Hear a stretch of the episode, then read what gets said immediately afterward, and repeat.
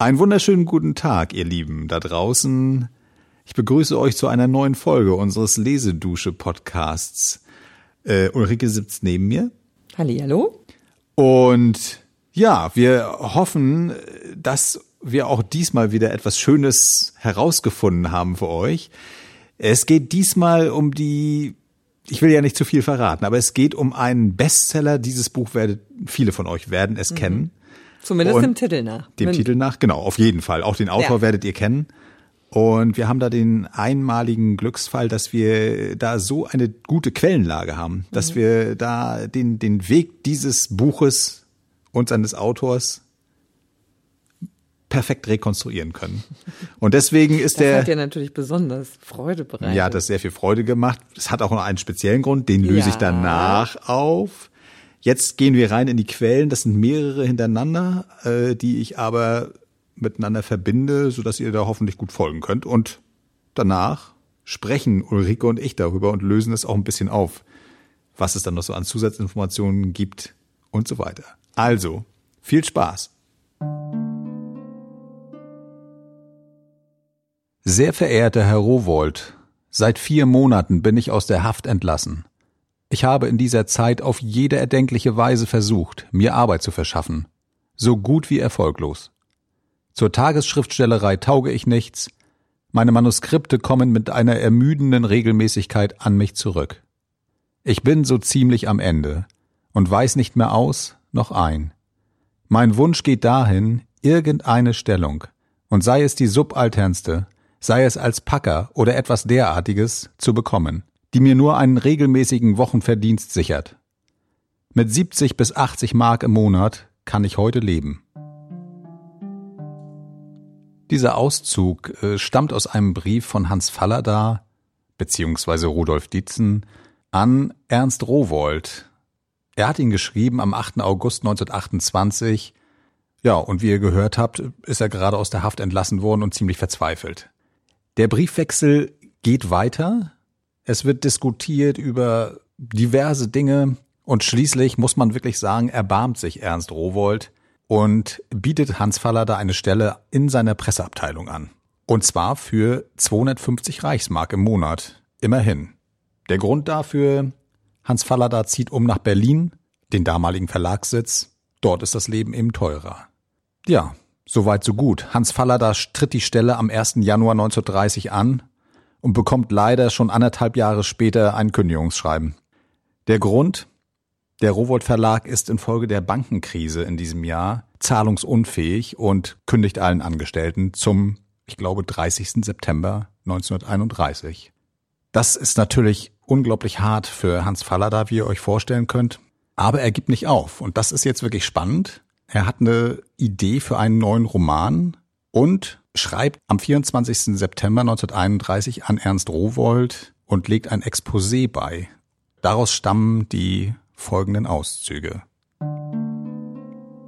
Drei Titel, zwischen denen die Wahl noch nicht getroffen ist. Pinneberg und sein Murkel, Der Pumm, Der kleine Mann. Pinneberg ist ein kleiner, schlecht bezahlter Angestellter in einem Getreidegeschäft Altholms. Er hat sich mit einem Mädchen eingelassen und heiratet sie als sie ein Kind erwartet, trotzdem es finanziell eigentlich gar nicht geht. Sie leben in glücklicher Ehe, nur die materiellen Sorgen sind schlimm. Sie werden sehr arg, als er seine Stellung verliert. Was in diesen rund zwei Jahren äußeren Lebenswegs geschildert wird, ist das Schicksal des kleinen Angestellten ohne besondere Fähigkeiten. Eines von Hunderttausenden. Ob es ihm nun gut oder schlecht geht, er kann kaum etwas dazu tun, er ist von Mächten und Kräften abhängig, die er nicht versteht. So richtet er alle seine Hoffnungen auf das Kind. Das soll es einmal besser haben. Ja, nicht, nicht nur das Kind in dem Buch soll es besser haben, sondern der Verlag auch. Denn das ist das Verrückte an dem ganzen Vorgang, dass nicht nur Hans Faller da äh, um sein weiteres Leben, äh, also in materieller Hinsicht zumindest, sehr besorgt ist, sondern der Verlag genauso. Parallel zu dieser Arbeit am Manuskript kämpft Ernst Rowold darum, dass er Menschen findet, die äh, ihm helfen, den Verlag über Wasser zu halten. Das ist alles in der Verlagschronik genauestens beschrieben. Ich kürze das mal ab und sage, er schafft es. Ernst Rowold weiß aber auch, dass es mit dem Geldgeber nicht getan ist, sondern er braucht Bestseller. Und deswegen schreibt er am 1. Dezember 1931 an seinen Autor Hans Fallada folgendes. Schreiben Sie, wie Ihnen der Schnabel gewachsen ist. Das Großartige an Bauern, Bonzen und Bomben war meiner Meinung nach die rückhaltlose Wahrheit, die in ihrer Schreibe sozusagen lag. Das hat Paulchen Meyer und mir beim Lesen der ersten Manuskriptteile so ungeheuerlich gefallen. Und das ist das, was bei Ihnen ganz großartig herauskommt. Also, nieder mit allen verdammten Buchgemeinschaften und Volksverbänden der Bücherfreunde, sämtlichen illustrierten Zeitungen der Welt und sämtlichen jämmerlichen, bürgerlichen Feuilletonredaktionen, sondern schreiben Sie um Gottes Willen so, wie es Ihnen um die Hand, respektive ums Maul oder ums Herz herum ist. Dann wird der neue Roman ganz sicher ein großer Erfolg. So, das war der Quellenblock. Ich hoffe, ihr hattet da ein bisschen Spaß dran. Äh, bevor wir ins Inhaltliche gehen, liebe Ulrike, möchte ich noch ganz kurz sagen, das ist mir sehr wichtig, dass ich diese ganz tollen Quellen, das ist ja wirklich selten, muss man sagen, dass man das so minutiös rekonstruieren kann, wie so ein Buch entsteht überhaupt. Mhm. Und auch wie beide Seiten, Verleger und Autor, wie die eigentlich so zusammenarbeiten, was die für Verhältnis miteinander mhm. haben. Äh, das habe ich entnommen aus ähm, also A, zum einen natürlich aus der äh, Verlagschronik, äh, Robot 100 Jahre, das ist 2008 gewesen. Mhm. Da ist eine ganz Ergibt neue. Sinn, dass die gerne darüber sprechen, wie ihre Erfolge. So ne? Da ist das, das ist sehr sind. so, also das kann ich euch nur ans Herz legen. Nicht nur, weil ich da auch dran mitgearbeitet habe, deswegen nicht, also ernsthaft jetzt, aber das ist ein wirklich sehr schön illustriertes äh, Buch und auch das ist eigentlich so, so nicht so eine trockene Chronik so Jahr für Jahr, sondern es ist einfach so immer anhand. Kann ich nur bestätigen. Also das ist wirklich auch sehr lebendig und unterhaltsam zu lesen. Genau, das sind immer so kleine Spots. Das sind immer so Spots, die Hoch, so Höhen und Tiefen des Verlags. Der ja, ja, das war ja auch viele, interessant genug. Genau, also der genau. macht es auch gerade. Dann. Ne, und ich sag's auch deswegen, weil der äh, Ernst Rowold, der da äh, erwähnt wird, für die, die es nicht wissen von euch, das ist wirklich der Gründer des Verlages der da eben 1908 nicht den Verlag gegründet hat, sondern eigentlich sein erstes Buch verlegt hat. Und äh, der wird dann abgelöst, dann äh, in den 60er, stirbt 1960 und wird dann äh, abgelöst von äh, seinem Sohn Heinrich Maria Ledig Rowold, der hier auch äh, zu der Zeit, wo wir jetzt hier gerade sind, gerade im Verlag anfängt, so als auch als als Mitarbeiter. Mhm. So, aber der Ernst Rowold ist also der Gründer. Mhm. Ähm, und äh, ja, und diese Quellen sind eben zum einen der Chronik und zum anderen hat äh, mein, mein ehemaliger Kollege Michael Töteberg, der da wirklich Wahnsinnsarbeit macht äh, ja. in diesem ganzen Land. Der hat eigentlich nur mit Film, also nur ist gut, also hauptberuflich mit Filmrechten zu tun, hat aber ja. wahnsinnig äh, an diesen Themen gearbeitet, egal ob das jetzt Fallada ist oder Wolfgang Borchert oder sonstiges. Und der hat auch da tatsächlich ist der ins Archiv gefahren mhm. und hat diesen ganzen Briefwechsel durchgeackert. Ach toll. Und mhm. da ist ein schöner Band entstanden. Also für wen es, wer, wer, wer es wirklich ganz genau wissen möchte, ich hab's hier gerade in der Hand. Äh, der Titel lautet Ewig auf der Rutschbahn. Das ist dieser Briefwechsel zwischen Autor und Verlag. Das passt gut. Also äh, sehr, sehr schön gemacht. Und natürlich habe ich mhm. auch wieder in die Monographie reingeguckt. So, und jetzt sind wir damit fertig. Und wir steigen ein ins Inhaltliche. Ja, wunderbar. Da fällt mir doch, ähm, also ja, fangen wir mal so an. Ja. Äh, dieser Briefwechsel ist ja irgendwie so mitten rausgepickt ja. aus dem ganzen Geschehen. Mhm. Und äh, ja, wie kommt es dazu, dass äh, Hans Faller da im Gefängnis landet? Wie kommt es überhaupt dazu, ja. dass er zu der Zeit schon Ernst Rowold kennt ja. und ihn um einen Job bittet? Ja, es hat eine, also, ja, genau, stimmt. Da sollten ja. wir noch mal kurz drauf eingehen. Du hast recht, bevor wir da äh, in, den, in den Bestseller reingehen. Also die kannten sich in der Tat schon, das, das mhm. ahnt man ja schon so ein bisschen. Mhm. Äh, und äh, zwar deswegen, weil äh, es schon äh, frühe Romane gab. Äh, Anton ah, und Gerda okay. und der Goedeschall, äh, die sind bei Rowold erschienen in den 20er Jahren, frühen mhm, 20er Jahren mhm, und mhm. waren totale ah, Misserfolge. Ah, okay. Das heißt, mm. daher gibt es schon eine Beziehung. Eine Beziehung, aber noch nicht die Hoffnung äh, auf einen großen Buch. Genau, und du, äh, die zweite Frage hast du selber auch, dazu hast du selber gelesen, was eigentlich mit ihm ist, wieso ist er im Gefängnis? Du selbst hast es ja auch äh, so ein bisschen äh, da mal reingeguckt in seinen Lebenslauf, dass er große Probleme hatte. Oh ja, er hatte, er, er war ja sein ganzes Leben lang mhm. schwer abhängig, mhm. also Alkohol und Morphium. Mhm. Und äh, er hat sich das finanzieren müssen mit gewissen Betrügereien, mhm. die ihn dann auch äh, genau ja. die ihn dann auch ins, ins Gefängnis katapultiert haben. Zweieinhalb Jahre, schreibt mm, er dann später mm, auch mal drüber. Mm, also viele seiner Romane haben äh, viele biografische Elemente. Äh, okay, Aber genau. kommen wir bestimmt später genau, auch noch mal dazu. dazu. Okay, gut. Also haben wir nach rückwärts geguckt, jetzt gucken wir mal nach vorwärts. Was ist jetzt eigentlich los? Also wir sind jetzt, mhm. äh, haben aufgehört mit diesem sehr, sehr leidenschaftlichen Appell des Verlegers an den Autor jetzt durchzuziehen ne, so zum, zum Jahresende und äh, der macht das auch. Also da muss man wirklich sagen, das ist ja eine sehr kurze Zeit eigentlich, dass man, mhm. ne, dieses Exposé ist irgendwie September mhm. äh, 31, jetzt im Dezember, also ist er schon mittendrin und tatsächlich äh, schafft er das, also beide schaffen es. Ernst Rowold schafft es, seinen, seinen Verlag äh, wieder äh, auf Vordermann mhm. zu bringen, mhm. mit Hilfe eben von äh, Geldgebern ähm, und der Autor liefert pünktlich ab. Mhm. Und im Juni 32 ist das Werk draußen, was jetzt auch den richtigen Titel hat inzwischen. Kleiner ja, Mann, was nun? Das was nun, das ist natürlich eine schöne, äh, Genau, und ähm, das, äh, ja. Und ich wollte noch mal kurz, bevor, bevor du jetzt in deinem Flow ja. äh, weiter erzählst, äh, fand ich auch ganz interessant, weil der Ernst Rowold erwähnt ja auch dieses äh, Bauern, Bonzen und Bomben, ja. worüber Tucho und äh, Tucho, Kurt Tucholsky immer gerne Tucho, ja. Entschuldigung. genau, gut. Also worüber Kurt Tucholsky ja. auch ganz begeistert schreibt. Ja. Und da verwendet er was, was, was auch, was man sich gut finde ich da, was da auch zu passt, mm. dass das, was der schreibt, der Faller da, mm. dass das schmerzhaft echt ja, ist. Ja, genau. Und das, und äh, das ist wirklich was, das kann man sich mal merken. Also ja. das ist, äh, glaube ich, eines der größten Erfolgsgeheimnisse seiner ja, ja genau. Der hat, der hat tatsächlich ne? so den, den, den Blick auf die, also die Realitäten kann das so beschreiben, dass sich da tatsächlich diese, diese, ich sag mal, normalen Angestellten, so wie das Robot ja auch kurz schreibt in diesem mhm. Brief, das ist äh, sehr, sehr realistisch. Mhm. Und man muss dazu sagen, es ist ja eine, eine furchtbare Zeit. Also durch ja. diese Weltwirtschaftskrise, ne, die äh, in den USA Anfang genommen hatte, sie darüber schwappt nach Europa, also riesige Arbeitslosigkeit, sechs mhm. Millionen oder irgendwie mhm. sowas ist das, ne, und mhm. äh, infolgedessen dann leider dieser Aufstieg der Nationalsozialisten. Das ist also mhm. ganz düster, trübe ja. äh, Verzweiflung ja. und, und genau das beschreibt er A, weil er selbst das selbst erlebt hat und zweitens mhm. auch ein guter Beobachter ist. So. Ja, Aber trotzdem, egal, da hat er eine gute Phase. Ja. Und die beiden, jeder macht seinen Job gut. Er schreibt ein sehr gutes Buch. Der Verleger ist, wirklich sehr gut auch unterwegs. Er hat eben sehr gute Kontakte. Also Ernst Rowold macht das auch sehr professionell, diese Markteinführung. Ja. ja.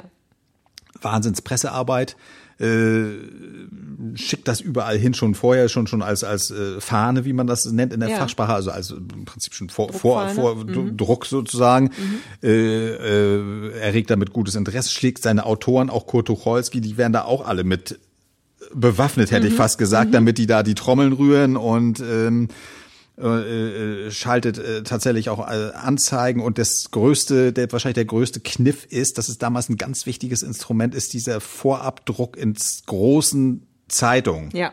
Und zwar als Fortset äh, Fortsetzung. Das muss ja auch ordentlich gedauert haben bei dem kleinen das, Mann. Das äh, nur, ne? Genau, genau, natürlich. Und das hat er auch, das hat er auch gemacht und hat das, in dieser damals ja. größten Zeitung in Berlin, der Vossischen Zeitung, eine der größten ah, ja, ja, Vossischen Zeitung, mal, Tante Voss genannt.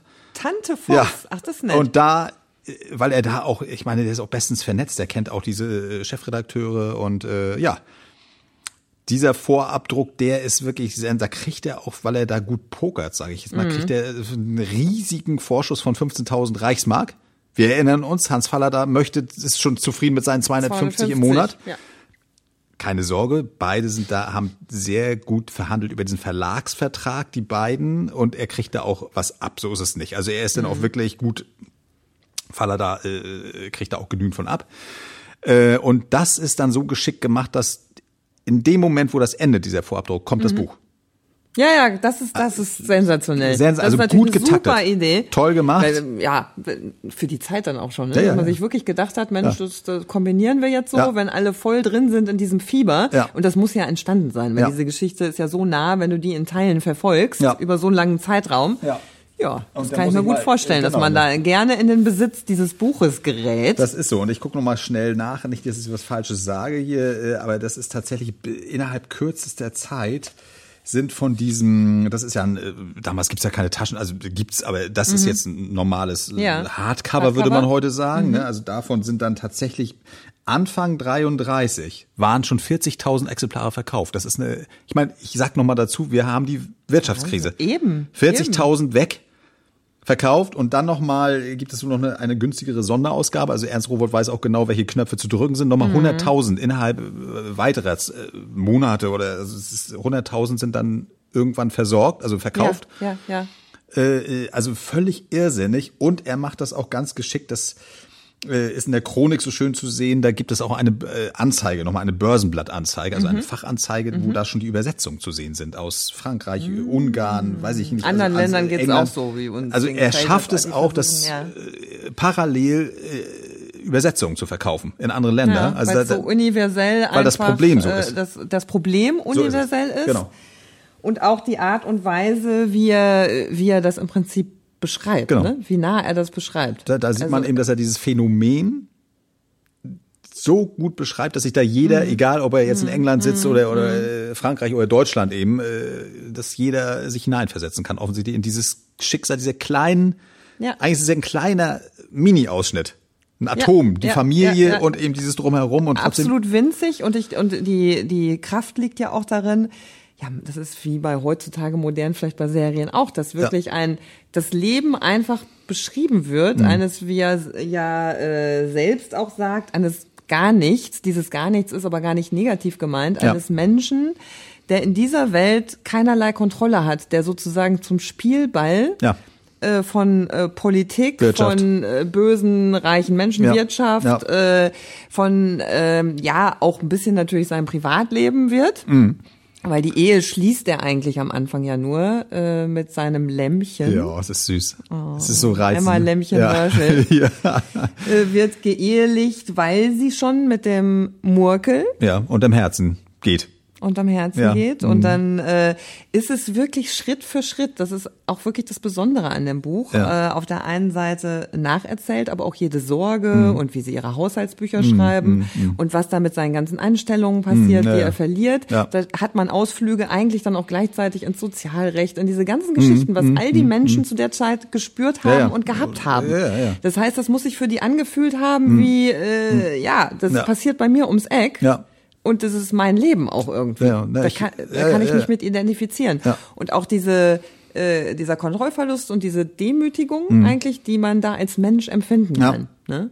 Aber dieses Buch ist, wie sich das jetzt vielleicht anhört, es ist das ja nicht, ist das Entscheidende. Ja. Dieses Buch ist jetzt nicht, dass sich das total runterzieht, mhm. dass du denkst, um mhm. Gottes mhm. Willen, mhm. und so sind wir mhm. arm geprügelten. Mhm. Nein, es hat einen extremen Charme, es hat viel Humor, es hat ganz viel Liebe. Ja. Also am Ende ist das auch das, was bleibt die Liebe in der Kleinfamilie, als sie ja. dann schon ihrer, in ihrer Gartenlaube nur noch wohnen, ja. äh, irgendwo außerhalb von Berlin, ja. äh, wo er gar keine Arbeit mehr hat und, und äh, das Lämmchen geht irgendwie stopfen und macht so Kleinstarbeiten, um überhaupt Geld ranzuschaffen. Und in dieser absoluten Tiefe der Situation ja. strahlte aber dann doch die Kraft das ist der toll. Liebe der Kleinfamilie das noch. Das ist toll. Ja, es hat also ganz rührende Szenen. Ich habe da auch so ein bisschen rein äh, gelesen.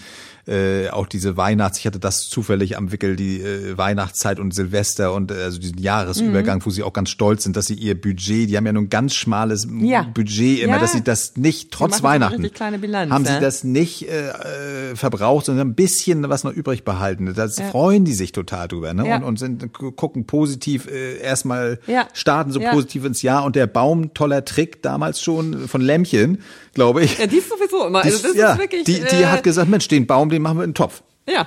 Den stellen wir dann da irgendwo mhm. raus und, und dann haben wir nächstes Jahr, brauchen wir den wir nicht wieder Wunderbar. kaufen. Also äh, immer aber positiv, sie, also auch positiv. Aber irgendwie. sie ärgert auch den, äh, den Pinneberg ja. dann ab und zu mit ihren Aktionen gleich am Anfang, als sie zusammenziehen, ja. Rationiert sie sofort oh, den ja. Bohnenkaffee. Das heißt, ja, oh, gut, gut. es wird eine etwas plörrige Mische ja. und da fragt sich der, äh, der Pinneberg schon, hm, mhm. Ehe, ob das jetzt mit der Ehe alles so das Richtige war, wo, wo führt das denn jetzt so hin? Aber beim Bohnenkaffee habe ich ja nur bisher nie gespart. Es nervt ihn. Aber so klein ist es dann auch ja, das aber das macht das ja auch so, so du mhm. kannst du so teilnehmen halt. Ja. Ich glaube, das ist die ja. Stärke, wirklich ja. ganz äh, toll. Ja, nee, ist schön. Also im Grunde genommen, äh, denke ich mal, äh, haben wir es, was jetzt noch bleibt. Und da mhm. haben wir noch eine letzte Quelle für euch da draußen. Die große Frage, was macht das denn mit dem Autor auf einmal? Der ist Star. Mhm. Also er kommt wirklich aus dem, wir haben das ja gehört, diese Karriere, aber wirklich aus, ja. aus dem finstersten sozusagen tiefen Tränen, Tal der Tränen äh, ist er jetzt auf einmal wirklich ein Star, alle äh, wollen was von ihr, hat Geld. Mhm. Was macht das mit diesen Menschen? Und dazu, ja, ja sag ja, du bitte. Äh, vielleicht noch mal kurz, ja? also, äh, dazu kommt ja gleich noch, genau.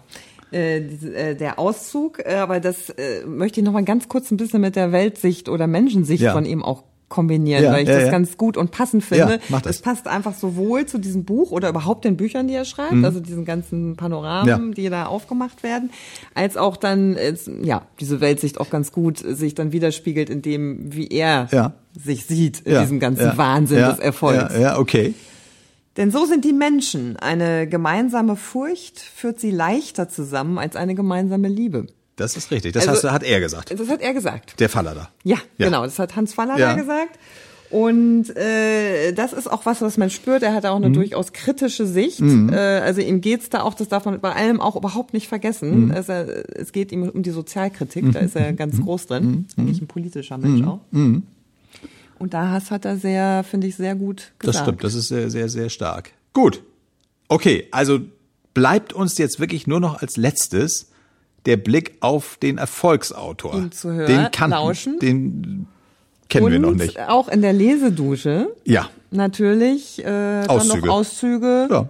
Aus dem kleinen Mann. Da haben wir aus dem kleinen Mann ein paar kleine Szenen zusammengestellt. Genau, wo man so ein bisschen das Gefühl kriegt für die ja. Qualität der Dialoge und Szenen. Wunderbar. Also, wir verabschieden uns schon mal von euch, freuen uns auf das nächste Mal und bitte bleibt dran, jetzt kommt Geben noch die Auflösung, was mit dem Hans Faller da wird. Wie geht es ihm damit, mit dem großen Erfolg? Also, bis bald. Ja, bis bald. Adieu. Tschüss. Ich kann Ihnen nur sagen, dass ein Welterfolg nichts Angenehmes ist. Wenigstens nicht für mich. Alle möglichen Leute schrieben mir plötzlich und die meisten wollten Geld von mir. Und wenn es mit einer Widmung abging, so war es gnädig. Und ich sollte da reden und dahin zu Besuch kommen und dort was eröffnen und für diese Zeitung einen Artikel schreiben und jenem Verlage meinen nächsten Roman geben und diese wunderbare Erfindung finanzieren, die mich unbedingt zum Millionär machen würde. Und Schlösser wurden mir zum Kauf angeboten und jetzt, da ich um keinen Preis mehr Landwirt sein wollte, hätte ich der Besitzer von Gütern werden können und mir meine eigenen Beamten halten, da ich doch nichts weiter wollte, als in Ruhe weiter Bücher schreiben. Lesedusche. Entdecke die wohltuende Wirkung des Lauschens.